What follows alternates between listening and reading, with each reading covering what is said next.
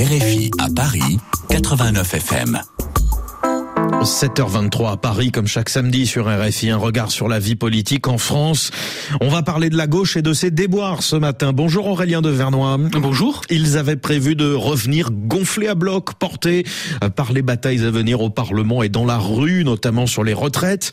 Mais la rentrée des partis de la NUPES ne s'est pas du tout passée comme prévu. Un double scandale lié aux violences faites aux femmes a emporté deux figures de l'Union de la gauche, l'insoumis Adrien Quatennens, l'écologiste Julien Bayou, et cela alimente les guerres de pouvoir qui fragilisent l'alliance. Aurélien, difficile de faire pire comme rentrée politique. Ça aurait pu être plus serein, euphémise un député de la NUPES après 15 jours de tempête politique et médiatique.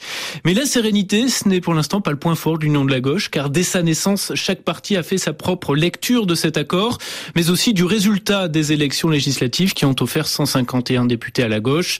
Ces élections, on les a perdues et sévèrement. Or, on nous a mis en demeure de dire qu'on avait gagné estime un élu écologiste visant les dirigeants de la France insoumise, des insoumis qui ambitionnent de faire de la NUPES un mariage à long terme, mais nombreux sont leurs partenaires à ne voir dans cette union qu'un contrat électoral à durée déterminée et ce CDD pourrait bien exploser dès les prochaines échéances sénatoriales 2023 et surtout européennes 2024. Les ambitions politiques de chacun expliquent aussi les bégaiements de cette rentrée. L'appel d'Olivier Faure au retrait politique d'Adrien Quatennens a été reçu froidement chez LFI où certains se demandent si le patron du PS n'a pas opté pour la stratégie du coucou, rejoindre l'union de la gauche pour en prendre le contrôle.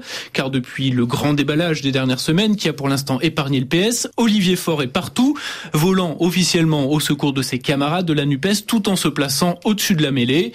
En face, les ambitieux chez les insoumis sont paralysés car Jean-Luc Mélenchon souffle le chaud et le froid sur ses réelles intentions de retraite.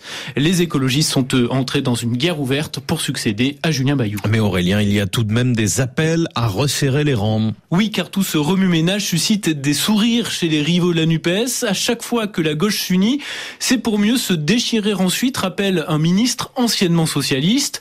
Il faut absolument que l'on arrête les crises et les polémiques, avertit donc un haut dirigeant du PS, et qu'on se concentre sur nos idées et nos échéances.